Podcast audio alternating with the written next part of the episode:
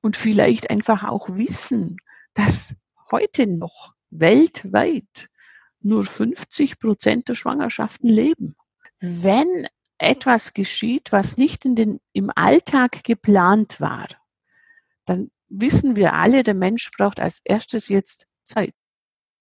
Und irgendwann wünsche ich immer den Frauen, dass sie mit der Entscheidung, wie sie sie getroffen haben, Frieden finden können.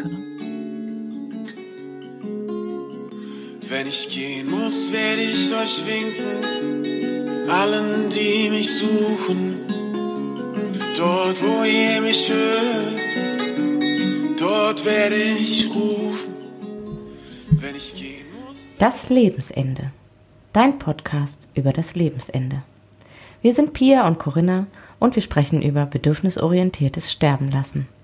Unser Ziel ist es, dass Sterben in Würde sein darf und wieder ein Stück weiter dahin rückt, wo es hingehört, in die Mitte der Gesellschaft. Wenn ich gehen muss, werde ich im Lachen sein, in Tränen und im Frieden. Dort, wo ihr mich fühlt.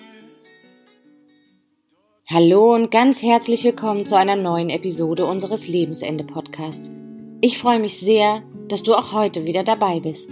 Frauen oder Eltern, die erfahren haben, dass ihr Kind bereits im Bauch der Mama verstorben ist oder dort bald sterben wird, haben häufig den Wunsch nach einer schnellen Lösung, einer schnellen Befreiung aus dieser für sie so belastenden Situation. Die naheliegendsten Möglichkeiten sind dann die sofortige Einleitung einer Geburt oder gar ein Kaiserschnitt. Jedoch ist es sehr, sehr ratsam, nichts zu überstürzen und die Entscheidung ganz sorgfältig zu überdenken und sich dabei von einer Hebamme oder einer Ärztin begleiten zu lassen. Aus medizinischer Sicht ist es normalerweise möglich, wirklich den natürlichen Beginn der Wehen abzuwarten, auch wenn das Baby im Bauch nicht mehr lebt. Das kann mehrere Tage und je nach Reife der Schwangerschaft auch mal mehrere Wochen dauern. Während dieser Zeit ist eine Begleitung durch eine Hebamme oder einen Arzt sehr, sehr wichtig und solange die begleitenden Untersuchungen nicht auffällig sind und keine besonderen Anzeichen wie Blutungen vorliegen, bedeutet das Abwarten keine gesundheitliche Gefährdung für die Mama. Auch von dem verstorbenen Kind geht keine Gefahr für die Mama aus. Darüber möchte ich heute ein wenig genauer mit der wundervollen Hebamme Ingeborg Stadelmann sprechen. Ich freue mich sehr, dass sie sich die Zeit für uns genommen hat und wünsche euch jetzt viele Impulse beim Zuhören. Unser technischer Fortschritt, der ermöglicht es uns heute ja, lebenslimitierende und tödliche Erkrankungen ähm, von Kindern in der Schwangerschaft bereits zu erkennen. Und die Familien, die Mamas werden da mm, allerdings fast ausschließlich von Pränataldiagnostikern begleitet, also von Frauenärzten. Und diese Ausbildung ist ähm, schon sehr, sehr kurativ angelegt. Und was mir häufig begegnet, ist, dass die, ähm, gerade auch die Pränataldiagnostiker sich unwohl fühlen, schrägstrich unsicher sind dann in der Begleitung von Familien, die mit einer infausten Prognose konfrontiert werden. Und, und was ich, was ich da auch einfach immer wieder erlebe, ist, dass die Familien ganz, ganz häufig in Richtung Schwangerschaftsabbruch beraten werden und sich dann nicht mhm. ausreichend beraten fühlen. Und es gibt einfach, es gibt andere Wege, es gibt Wege darüber hinaus. Und dafür mhm. habe ich heute die Ingeborg Stadelmann bei mir. Ich freue mich sehr ähm, und möchte ein wenig mit Ihnen darüber sprechen. Hallo. Mhm. Hallo. Ja, ich äh, möchte Ihnen gar nicht viel vorwegnehmen, sondern würde Sie einfach äh, bitten, sich und unseren Hörern äh, kurz vorzustellen, wer Sie sind und was Sie machen. Okay, gut. Ja, wer ich bin, ich bin Ingeborg Stadelmann, immer noch Hebamme, allerdings nicht mehr so ganz aktiv in dieser, wie sich manche Hörerin oder Frau vorstellt. Ich bin nicht mehr in der praktischen Tätigkeit, sondern ausschließlich in der Fort- und Weiterbildung. In dieser Fort- und Weiterbildung ist aber die Naturheilkunde, die hier sehr gefragt ist. Und da bin ich nach wie vor bei Kolleginnen eingeladen, von Kliniken eingeladen und auch mittlerweile aber bei der Landesapothekenkammer in Bayern wie in Baden-Württemberg. Da geht es dann immer um die Aromatherapie. Ich darf bei Medizinern unterrichten die Aromatherapie, die Phytotherapie in der Geburtshilfe. Und so treibt es mich zu Nicht-Corona-Zeiten durch die deutschsprachigen Lande und darf insbesondere eben aus dem Bereich der Naturheilkunde die geburtshilfliche Situation, wie man sie unterstützen kann, was möglich ist, wenn überhaupt die Intervention erforderlich ist. Und es freut mich sehr, dass die Naturheilkunde da jetzt doch so gehört wird. Ich darf auch zum Beispiel äh, an der Fachhochschule in Salzburg die Studentinnen unterrichten mit 75 Stunden Naturheilkunde. Das ist richtig toll und reichlich. Und bin aber auch, wie gesagt, in der Erwachsenenbildung tätig. Und zwischendrin, wenn ich Zeit habe, widme ich mich wieder mal meinen Büchern. Und ganz wichtig natürlich, ich bin super gern daheim, weil ich habe sieben gesunde Enkelkinder, Enkelkinder, die sich freuen, wenn die Oma auch hin und wieder mal sichtbar ist und greifbar ist. Ja, das ist so meine Haupttätigkeit. Was ich nicht unter den Tisch ähm, legen mag, ich bin ja auch freie Mitarbeiterin der Bahnhofapotheke Kempten, weil dort ja meine Aromamischungen hergestellt werden. Und da bin ich auch im Kontakt nach wie vor zu Nicht-Corona-Zeiten relativ häufig. Jetzt machen wir das Ganze telefonisch, ansonsten in Persona, wenn es um den Einkauf geht, der Rohstoffe, um die Pflege der Rezepturen. Das so jetzt, glaube ich, in Kürze. Mhm. Und in der Zeit, als Sie aktiv als Hebamme tätig waren, ähm, wenn ich richtig informiert bin, haben Sie hauptsächlich Hausgeburten begleitet? Ja, genau. Ich bin 76, habe ich Examen gemacht, bin 1984 in die Freiberuflichkeit und war von 1984 bis 2003 Freigeburt, freiberufliche Hebamme mit Hausgeburtshilfe aber zwischen 2000 und 2003 kamen dann schon immer mehr Anfragen zu Seminaren und so haben wir uns damals dann entschlossen, ich mache erstmal jetzt eine kurze Pause mit der praktischen Tätigkeit. Ich habe damals zu meinen Kolleginnen gesagt, jetzt arbeite ich mal sämtliche Anfragen ab von den Seminaren und Vorträgen und dann komme ich wieder. Na, mittlerweile haben wir das Jahr 2020 und ich bin immer noch unterwegs. Meine geburtshilfliche Aufgabe ist derzeit immer wieder, Frauen am Telefon zu beraten. Natürlich geht's auch über die Social Medias, aber ich bitte dann immer um Rückruf, weil ich möchte die Frauen persönlich hören, persönlich sprechen. Und da bin ich nach wie vor nahe dran an der Geburtshilfe. Das sind Fragen von der Frühschwangerschaft bis hin zu der späten Stillzeit aber auch Frauen, die sonst irgendwelche Fragen haben. Es geht so rund um die Frauenheilkunde. Und das bin ich auch dankbar, dass ich solche Anfragen habe. Somit bleibe ich eben mitten im Thema. Dann habe ich mit vielen Kolleginnen Kontakt, die auch einmal anrufen und sagen, hey Inge, hast du irgendeine Idee? Ich komme hier gerade nicht weiter bei diesem oder jenem Problem. Und so bin ich nicht mehr in der praktischen Geburtshilfe, aber mit dem Thema täglich konfrontiert. Mhm. Ja, und ich äh, möchte noch mal dazu sagen, wir haben, äh, ja, Sie haben auch uns in unseren Schwangerschaften begleitet über Ihr wundervolles Buch.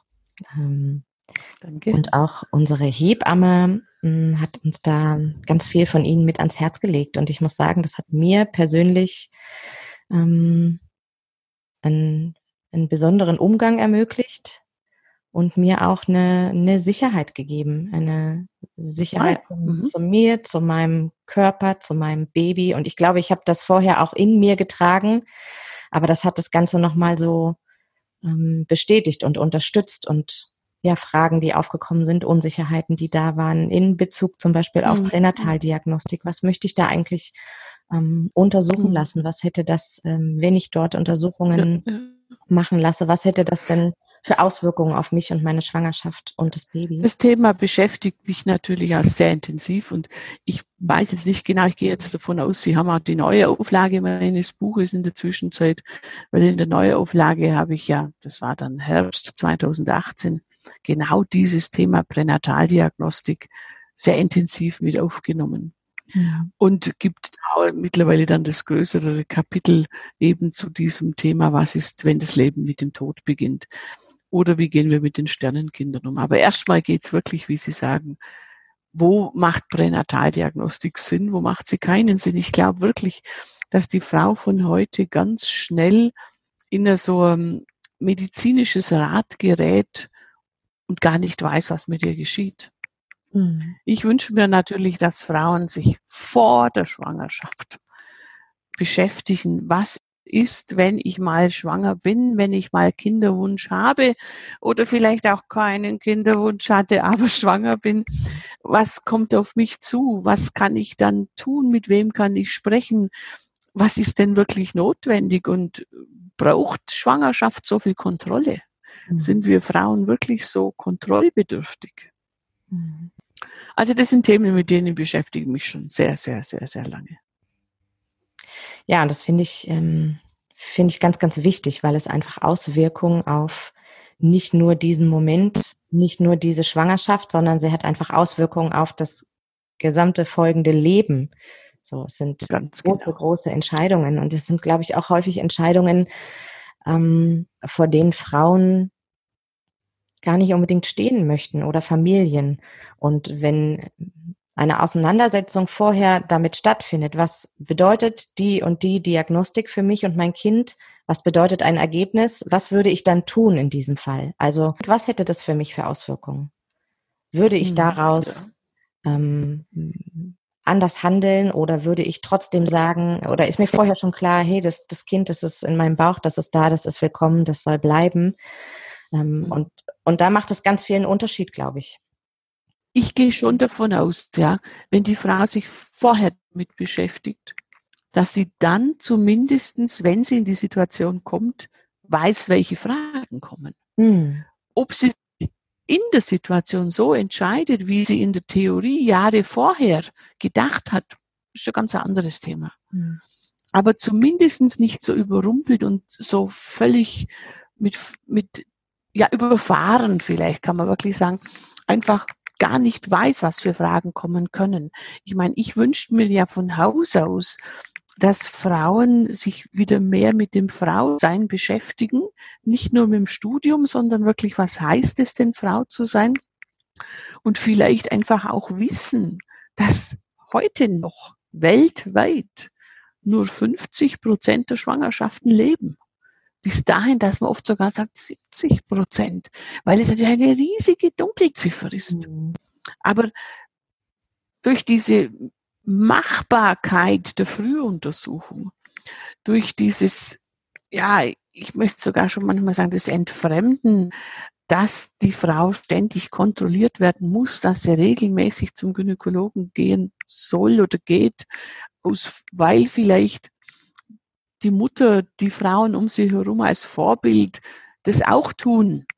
So glaube ich, haben wir heute auch viele Schwangerschaften, die man vor Jahrzehnten nicht entdeckt hat, hm. die heute in vielen Kulturen nicht bekannt sind. Hm. Und ich glaube, deswegen wird es immer noch wichtiger, wenn das weiter so bleibt, dass Frau so frühzeitig Kontrolle sucht oder so frühzeitig Bestätigung braucht dann soll sie sich vorher damit beschäftigen. Denn es geht ja nicht mal mehr unbedingt darum, dass wir uns mit den Frauen beschäftigen müssen, die so mitten in der Schwangerschaft die Nachricht bekommen. Da sind Auffälligkeiten beim Kind zu sehen. Da sind eventuell Behinderungen zu erwarten oder sind kranke Organe da und es ist eindeutig sichtbar, das Kind ist, wird nicht lebensfähig geboren werden. Mir geht es eigentlich sogar schon um diese ganz frühen Abgänge, diese ganz frühen Befruchtungen, die oft einfach nicht erkannt worden sind in der Vergangenheit in den vergangenen Jahrzehnten und ich behaupte auch heute noch in vielen Kulturen nicht erkannt werden. Und wenn Frau da das einfach wieder weiß, dass nicht jede gezeugte Schwangerschaft auch leben wird, dann glaube ich, wird der Umgang damit vielleicht wieder ein bisschen alltäglicher. Hm. Und so habe ich so den Eindruck, ist es heute Schwangerschaft noch gar nicht ganz existent schon große Trauer. Mhm. Wir haben auf der einen Seite die Frauen, die verzweifelt auf ihre Kinder warten, mit Kinderwunschfrauen, und haben auf der anderen Seite viele Frauen mit großer Trauer, weil bereits in der sechsten Woche das Leben nicht mehr existent ist. Für mich stellt sich die Frage, muss die Frau das wissen, dass sie in der sechsten Woche schwanger ist? Mhm. Muss ich mir diese Trauer jedes Mal so tief antun?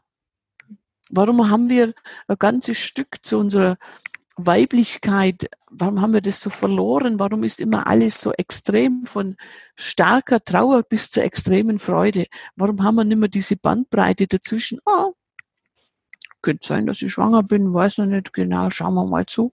Mhm. Und dann, ah, oh, ne, war wohl doch nichts. Gesund bleiben. Dass sie dann zu die Erkenntnis hat, nee, war wohl doch nicht, jetzt habe ich doch wieder meine Menstruation.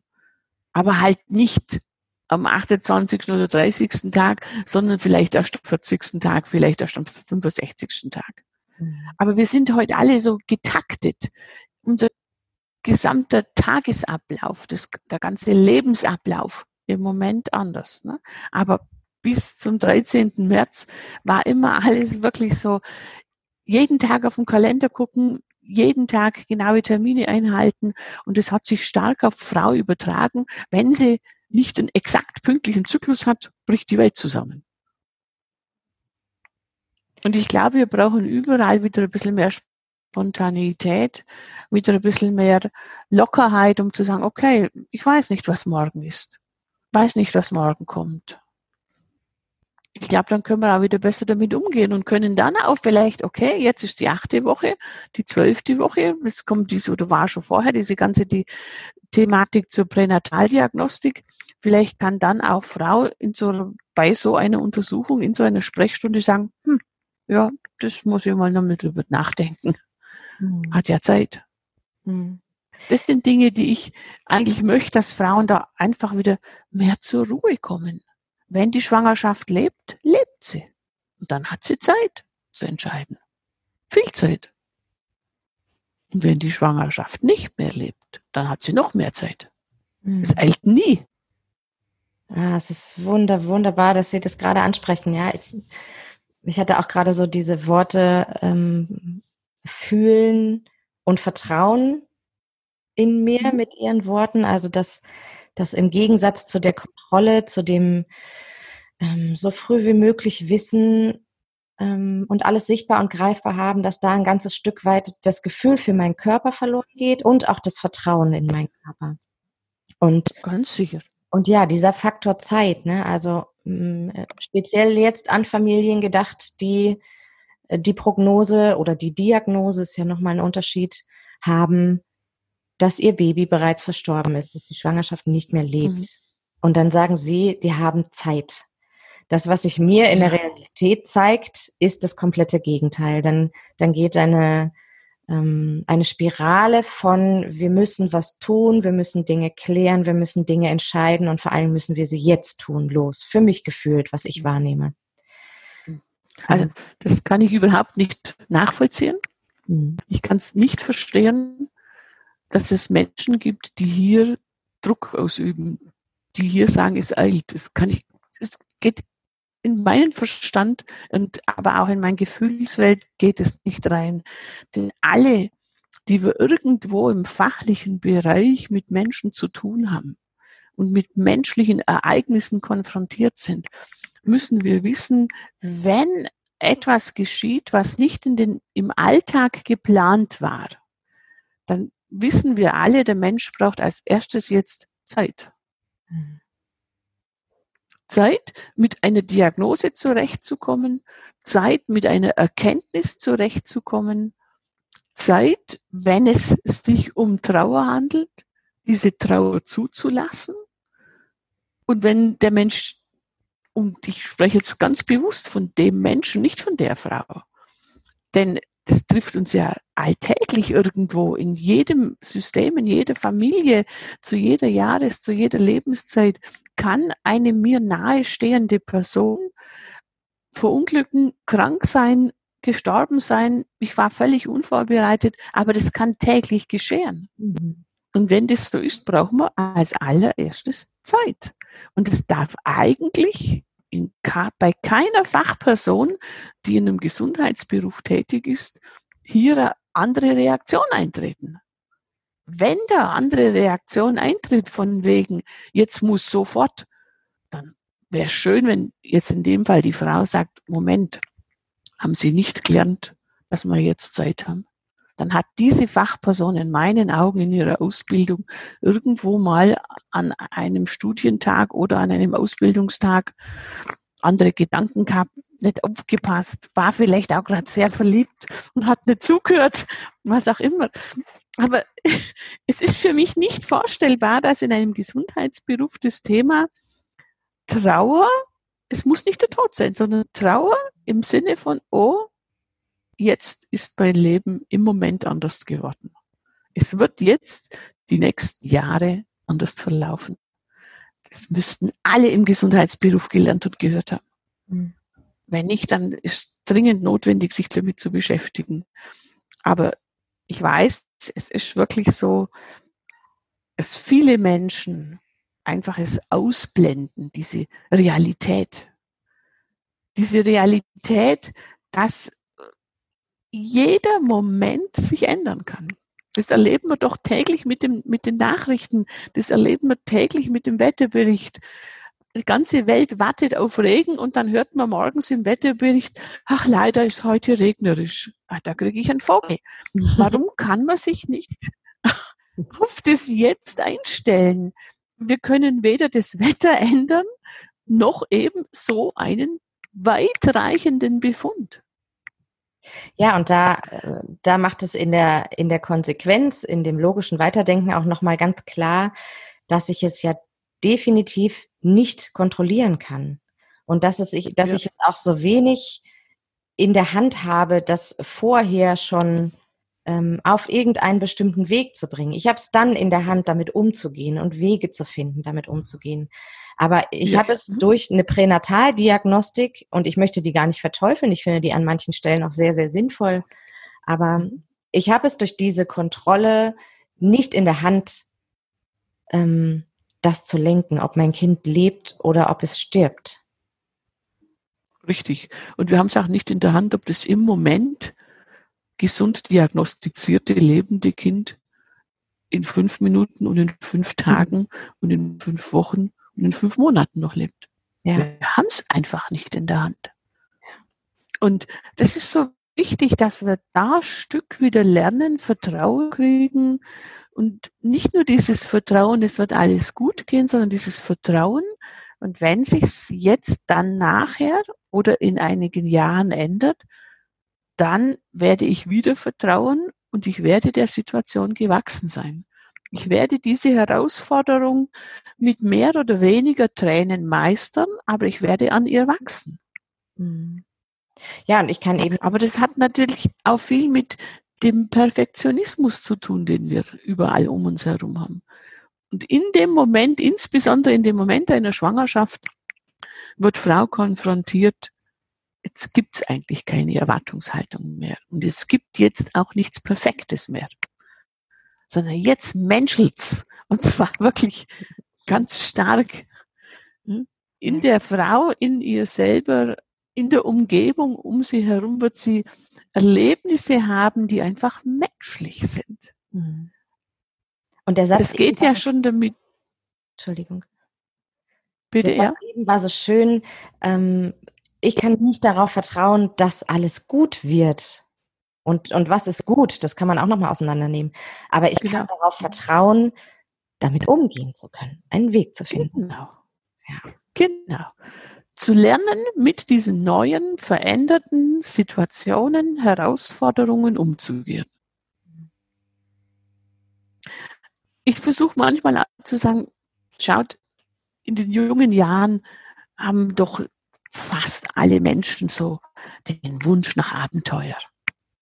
Es ist doch im Moment das größte Thema, kaum Ausbildung fertig, dann möchten wir unbedingt noch eine Weltreise machen.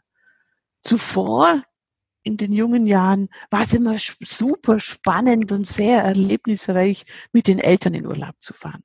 Und wehe, wenn da etwas Besonderes war, dann war es langweilig.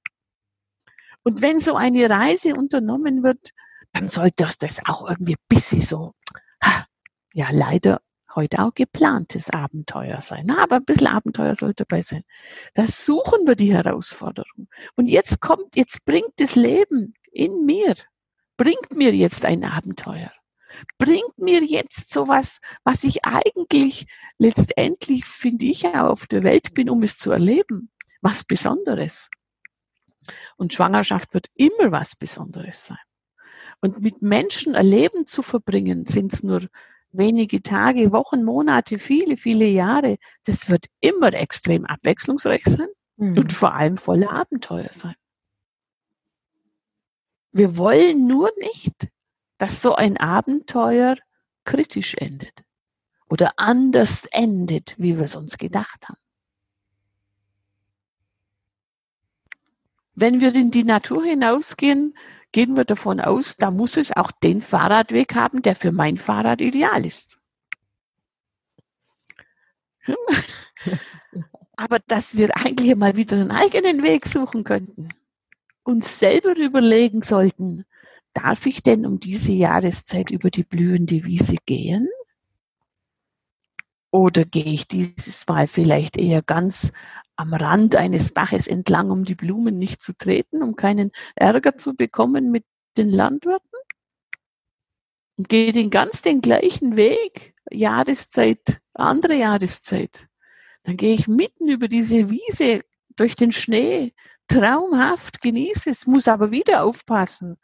Hm, hat's da viel oder wenig Schnee? Struntet Eis oder kein Eis?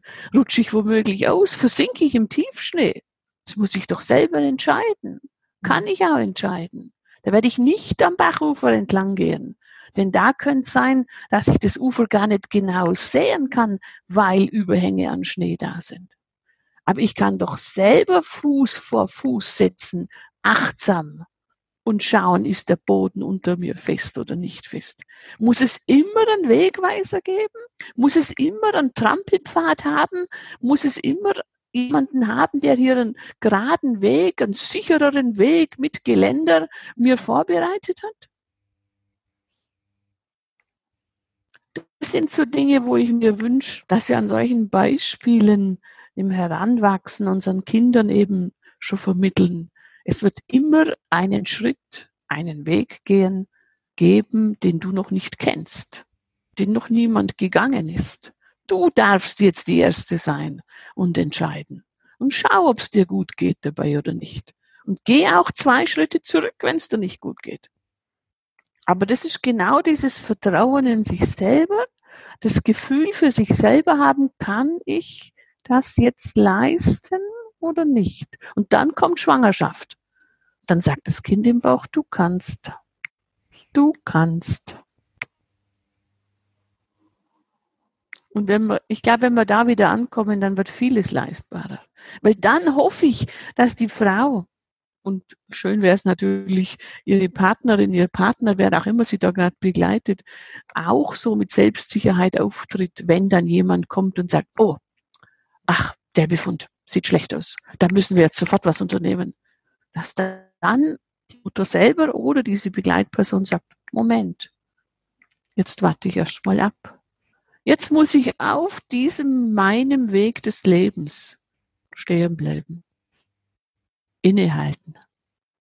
Jetzt muss ich prüfen, ob ich einen Schritt vorwärts, seitwärts, rückwärts gehe oder einfach doch noch ein bisschen stehen bleibe.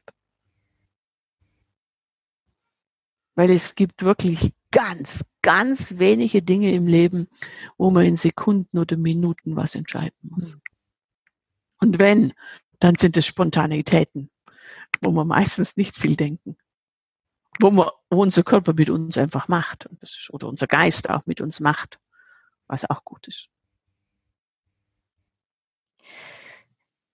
Ja, und ich sehe die Verantwortung ähm, ganz klar in den Menschen selber, also eine, eine Selbstverantwortung zu übernehmen ähm, für mein Handeln und ähm, und gleichzeitig sehe ich sie auch bei den Fachkräften. Also ja, wenn dann eine Frau, eine Familie vor mir steht und diese Diagnose hat, dass das Kind verstorben ist oder dass es nicht lebensfähig sein wird, ähm, haben Sie vorhin auch gesagt, dann sehe ich diese Verantwortung in Ihnen Zeit geben, weil das, was glaube ich häufig passiert bei der Frau, ist erstmal ein Beziehungsabbruch, ein, ein Schock, und der Wunsch, diese Situation so schnell wie möglich zu klären. Ob wir sie wegmachen oder nicht wegmachen, aber das irgendwie zu klären und wieder in eine Bahn zu bringen. Und da, genau, da sehe ich die Verantwortung der Fachkraft zu sagen, innehalten und was können wir jetzt tun? Welche Möglichkeiten genau. haben wir jetzt? Ganz genau. Wenn die Eltern das in dem Moment selber nicht schaffen, was verständlich ist, absolut verständlich, deswegen haben sie ja auch Fachleute gesucht, ist es die Aufgabe der Fachperson zu sagen, immer in der Ruhe bleiben. Wir haben alle Zeit der Welt. Ich hatte einmal zu einem Arzt gesagt, dann habe ich gesagt, wissen Sie, toter kann das Kind in dem Mutterleib nicht werden. Äh, was spielt jetzt hier Zeit für eine Rolle? Überhaupt gar nicht. Ne? Und die eine Frau, die eine Familie braucht mit so einer Nachricht, in dem Fall jetzt, wenn wir also sagen, wirklich dieses nicht mehr lebende Kind, brauchen die einen eins, zwei, drei, vier, fünf Tage und andere halten es nur eine Viertelstunde aus und wollen, dass was getan wird. Und das ist das, was natürlich für die Fachwelt die Kunst ist, herauszufinden, was ist für dieses Paar, für diese Familie, aber noch viel wichtiger für diese Frau. Denn es kann sein, dass der Partner sagt, oh, lass sofort was machen, um Gottes Willen, ja schrecklich. Die Frau selber sagt, nee, ich muss es jetzt erst mal checken, vielleicht lebt sie ja noch. Weil die Frau hat ja extrem lang Hoffnung. Hm. Wir haben Fehlbefunde. Und natürlich wird die Fachwelt wie der Partner sagen, das sind keine Fehler. Das ist ganz sicher so, wenn die Frau sagt, trotzdem, das glaube ich noch nicht. Das glaube ich noch nicht. Weil sie aber die Bindung noch nicht abgebrochen hat. Das ist völlig egal, wann und wo ein Mensch stirbt. Wir brauchen Zeit. Und unsere Kultur hat da wirklich einen Zeitdruck aufgebaut. Mhm. Und dabei haben wir Zeit. Mhm. Es ist von Kultur zu Kultur sehr unterschiedlich, wie viel Zeit gegeben wird, um Abschied zu nehmen. Und auch da kann man aber, meine ich, nicht sagen, es reichen zwölf Stunden oder es müssen drei Tage sein. Es gibt Menschen, die wollen und können gar nicht mehr hingehen zu der gestorbenen Person. Und es gibt Menschen, die sitzen drei Tage lang an dem Bett. Hm. Ich denke, da muss man wie immer im Leben einfach, und das ist die Aufgabe auch von Fachleuten, einfach wirklich ganz individuell schauen, was ist notwendig. Und diese Zeit ist garantiert immer und überall vorhanden. Garantiert. Da gibt's keine Hitze. Und wenn das Kind lebt, aber der Befund lautet nicht lebensfähig nach der Geburt. Ist wieder so. Dann braucht es noch mehr Zeit. Und dann sind Dinge, die auch heutzutage geschehen, dass nicht immer zu 100 Prozent diese Kontrollmaßnahmen exakt vorausschauen können, was dieses Kind später dann wirklich hat. Hm. Auch da gibt es alle Varianten. Man kann ja nicht mal von der Wahrheit sprechen, sondern es gibt hier alle Varianten, die ein Leben bieten kann. Und auch wenn der Frau gesagt wird oder der Familie gesagt wird, ach, da erwarten Sie ein gesundes Kind, mhm. dann sind auch diese Aussagen nicht der Wahrheit entsprechend. Und wenn dieses gesunde Kind geboren wurde, und es wirklich gesund ist, was man im Moment so sehen kann, dann müssen wir als Eltern uns doch wirklich immer, immer wieder beinahe täglich darauf einstellen, es ist nicht sicher, dass es so bleibt. Wenn dieses Kind laufen lernt und auf die Straße springt, hat die Mutter wieder einen Schock und der Vater. Und wenn es mit dem Bobbycar gerade noch die Kurve kratzt vor dem echten großen Auto, haben auch alle einen Schock. Und wenn dieses Kind 18 Jahre später seinen Führerschein gemacht hat und mit diesem Auto und diesem bestandenen Führerscheinprüfung mit dem Auto an die nächste Wand fährt, dann haben wir das uns auch nicht gewünscht. Und müssen auch damit zurechtkommen. Und wenn dieses im Moment gezeugte, auch jetzt sichtbar gesunde geborene Kind 45 Jahre später einen Tumor hat, dann haben wir es auch nicht gewusst. Und dann trifft uns das auch ganz tief. Und dann brauchen wir auch ganz viel Zeit, um damit irgendwie zurechtzukommen. Mhm. Aber das sind genau die Aufgaben des Lebens. Täglich sich aufs Neue einzustellen. Haben wir nicht immer Lust dazu, das ist klar. Aber das kommt, wie es kommt. Und es sagt ja auch nicht, dass der, ähm, dass der Schmerz dadurch kleiner wird oder dass es dadurch unwichtiger ist oder weniger bedeutend ist. Ne? Es, es sagt Im Gegenteil. ausschließlich, ändere deinen Blickwinkel oder du darfst deinen Blickwinkel ändern, wo es hingehen kann, wie ja, du ganz klar. Immer.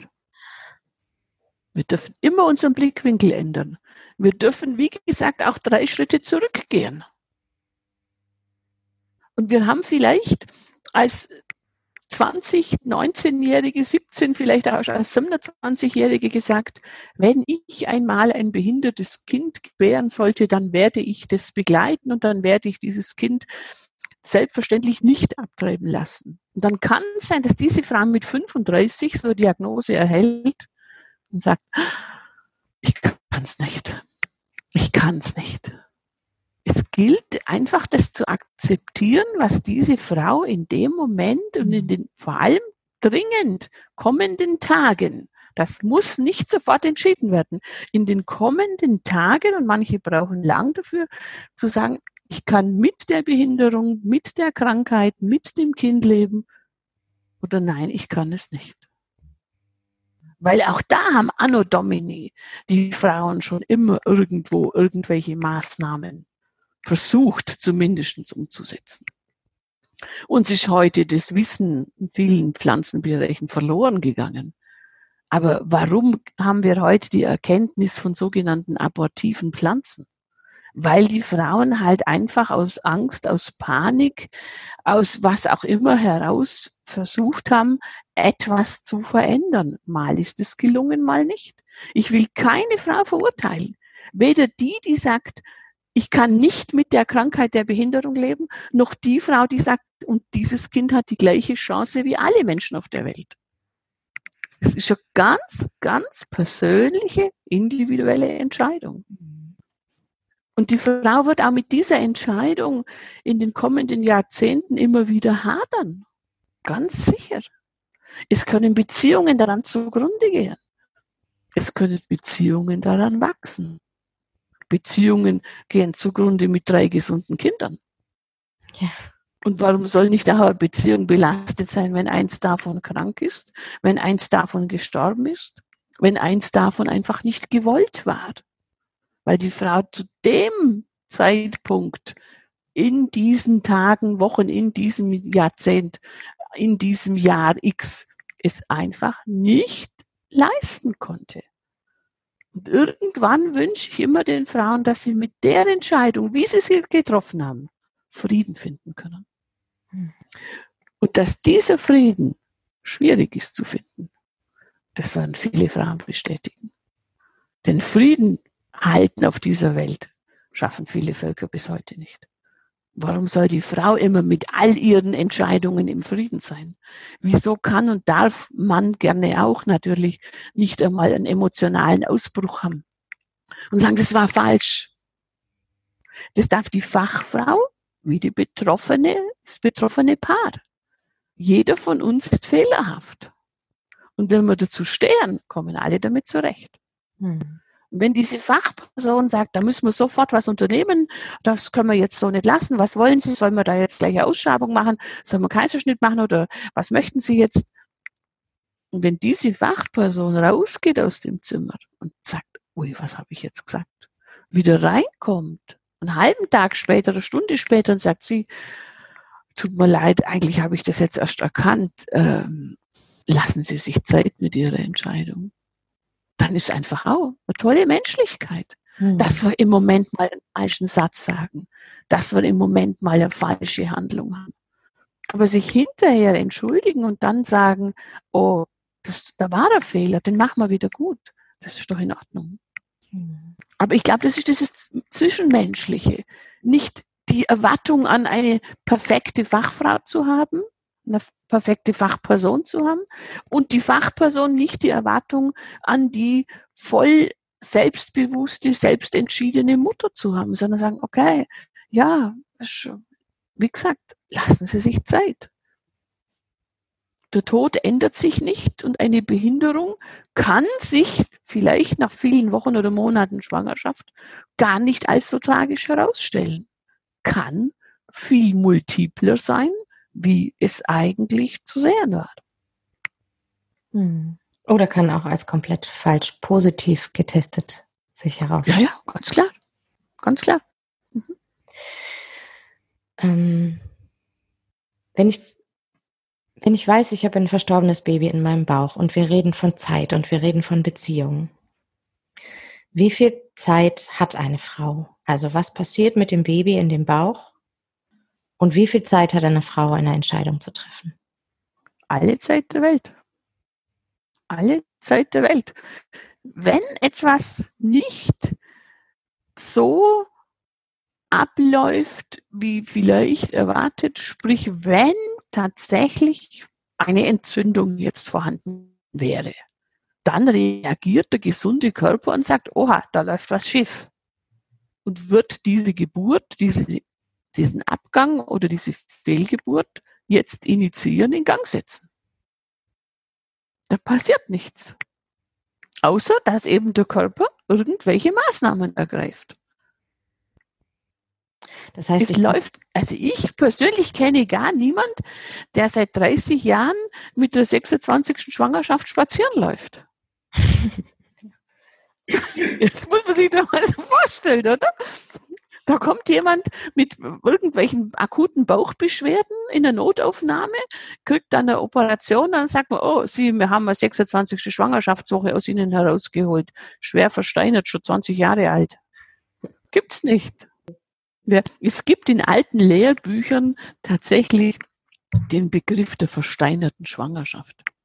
Aber das sind eben äh, Zellentartungen, die vielleicht auch embryonales Gewebe waren oder tatsächlich sind und dann eben halt irgendwie zurückentwickelt werden. Heute kennen wir das nicht mehr, weil eben kaum Verdacht auf Schwangerschaft, der die Medizin sofort dann einfach greift oder in Anspruch genommen wird.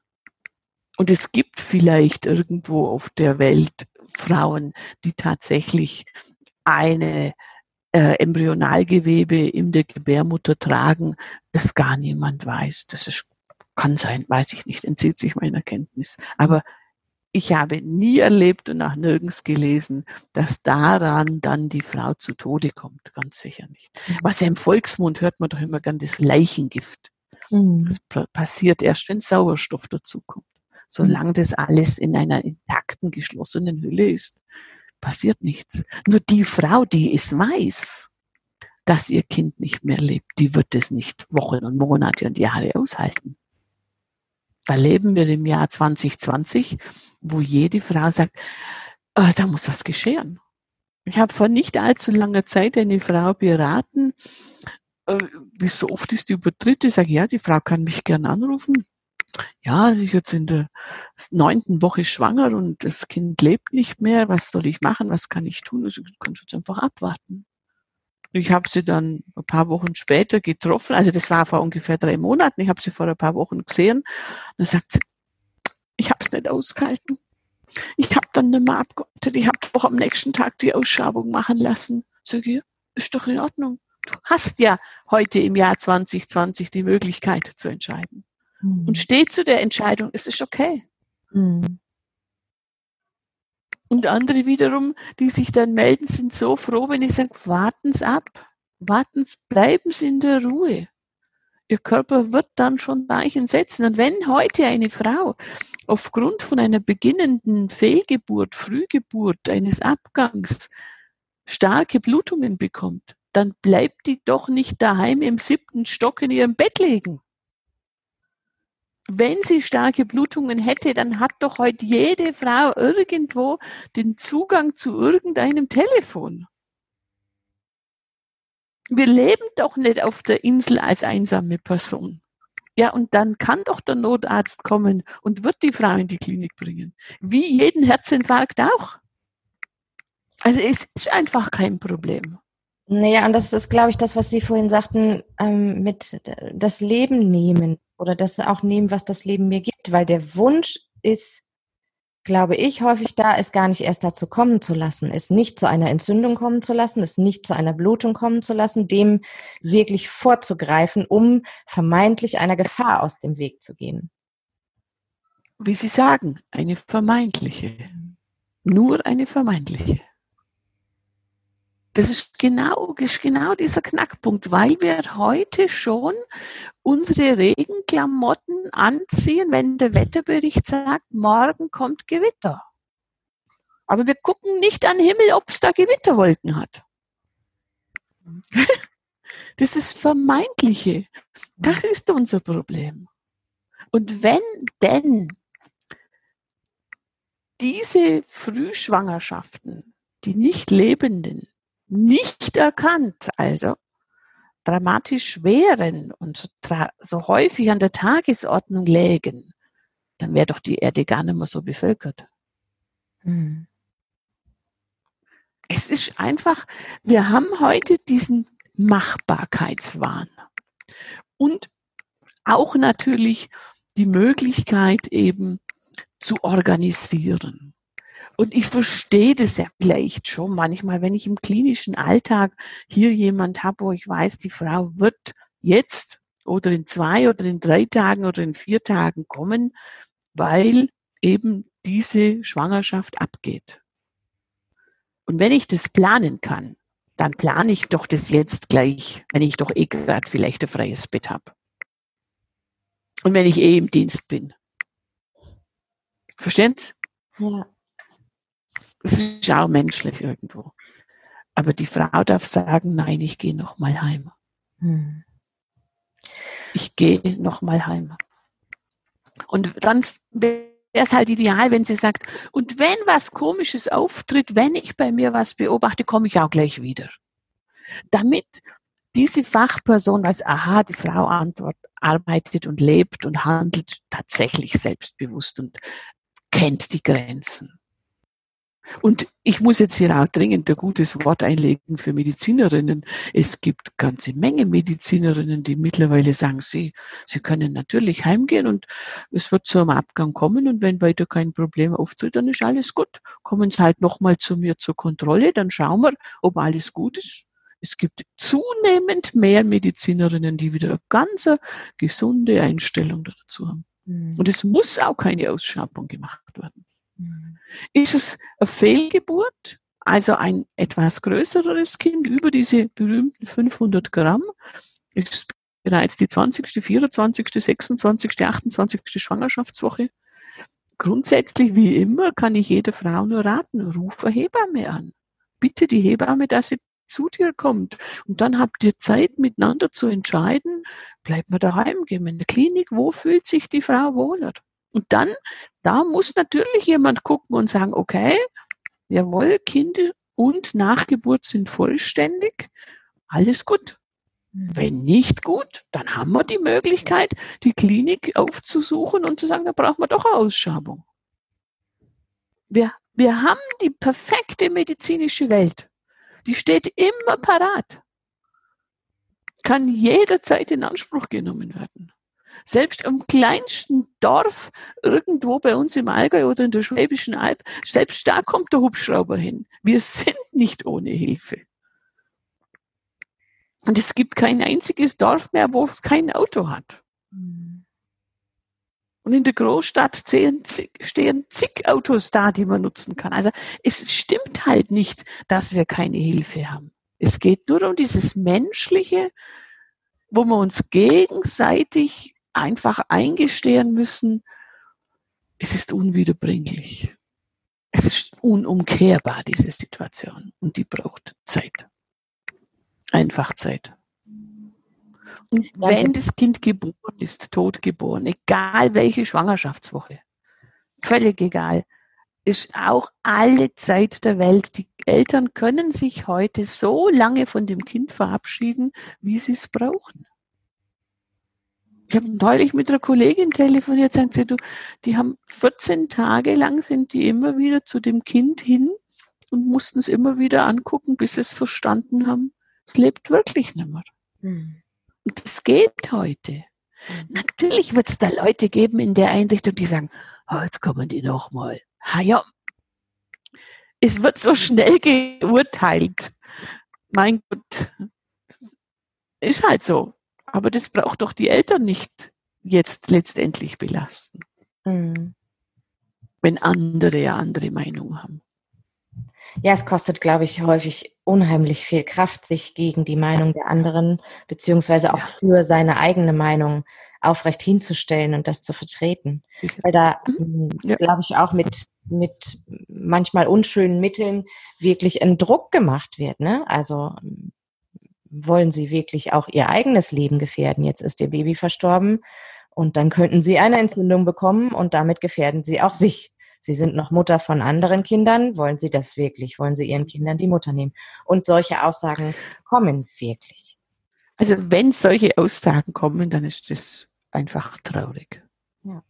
Dann ist einfach traurig, weil das ist, hat weder Hand, noch hat's Fuß, noch hat's Begründung, noch hat's eine Studie. Das ist ja das, was wir heute nennen müssen.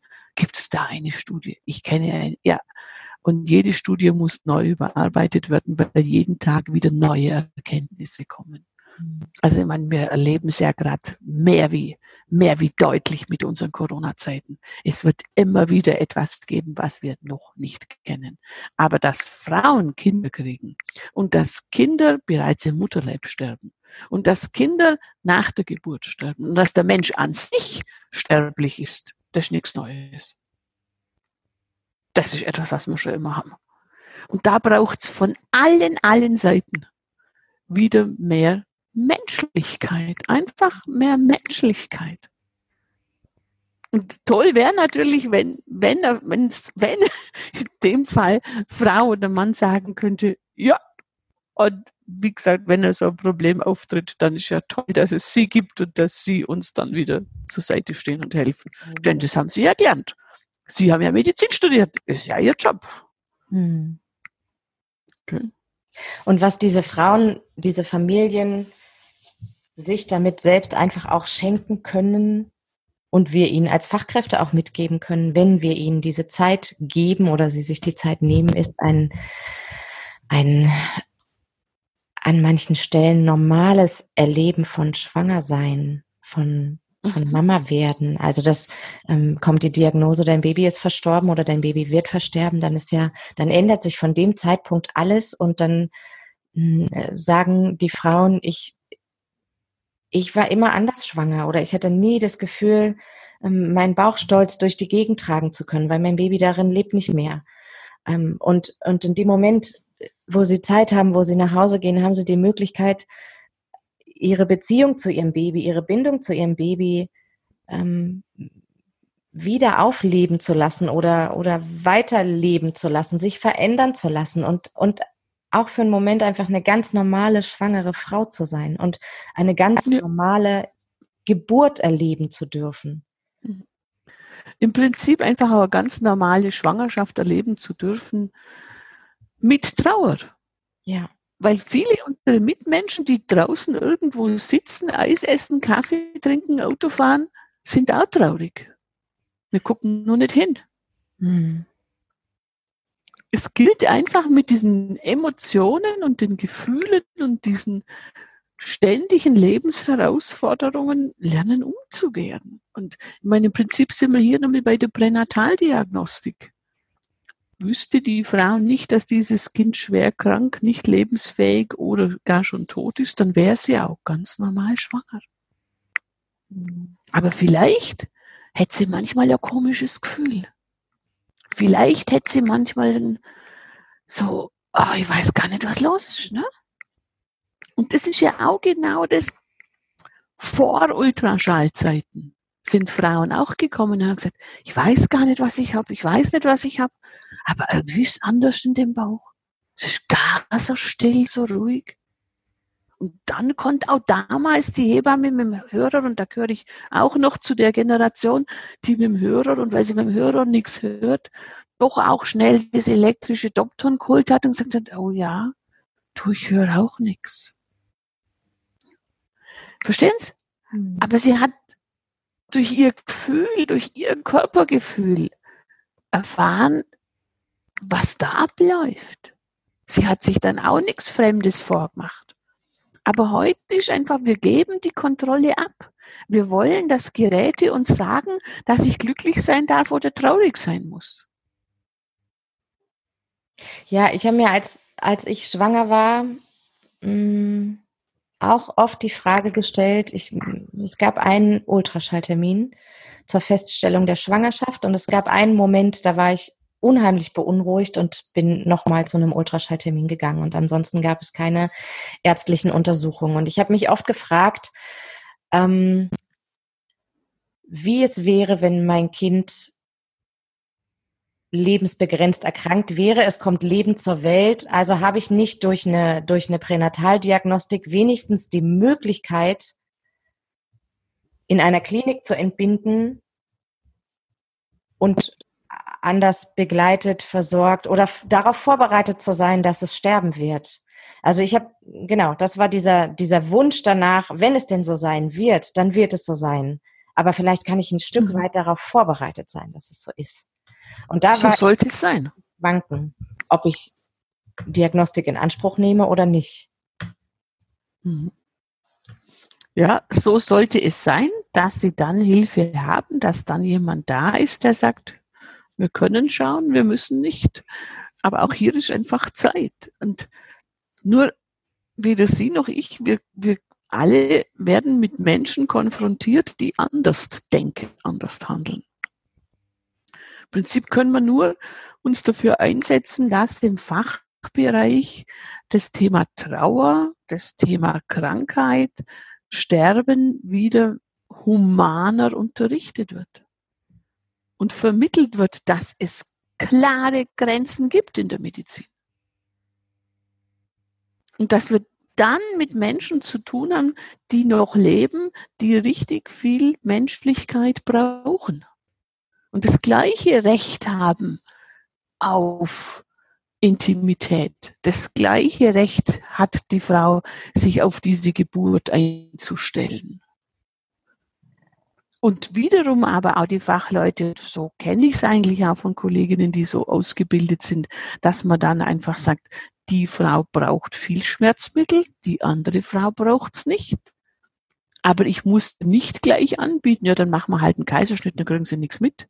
Ich mhm. muss erst einmal hinsitzen und gucken, was ist für die Frau jetzt leistbar, machbar und gut. Das ist eigentlich Grundinformation der Ausbildung. Was dann nach der Ausbildung im Berufsalltag kommt, ja, das ist eben halt auch wieder dieses menschliche Thema dass manche anders denken und anders handeln, wie das, was sie gehört und gelernt haben. Wir haben alle gelernt, man soll nicht bei Rot über die Ampel fahren. Auch nicht bei Dunkelgelb.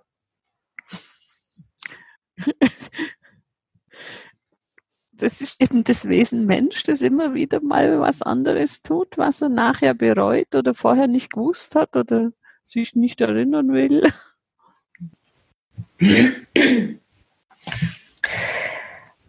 Was würden Sie Frauen mitgeben wollen, die mit so einer Diagnose konfrontiert werden? Die jetzt beim Arzt sitzen oder beim Pränataldiagnostiker die Diagnose auf dem Tisch haben und nach Hause gehen? Sie haben alle Zeit der Welt.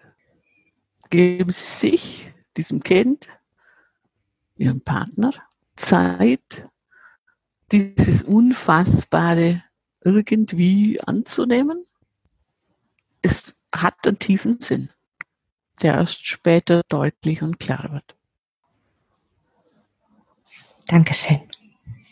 Bitteschön. Ich wünsche Ihnen weiterhin viel Kraft und viel Elan. Bleiben Sie dran, das Thema ist wichtiger denn je. Wenn ihr mehr über uns und unsere Arbeit erfahren möchtet, findet ihr uns unter anderem auf Instagram unter dem Profilnamen Hommage ans Leben und auch auf unserer Website www.traudigkeit.de. Wir würden uns sehr freuen, wenn ihr uns unterstützt, unseren Podcast in die Welt zu tragen. Das könnt ihr tun, indem ihr uns auf iTunes abonniert und uns dort eine Bewertung schenkt. Ich wünsche euch eine gute Zeit und bis zum nächsten Lebensende.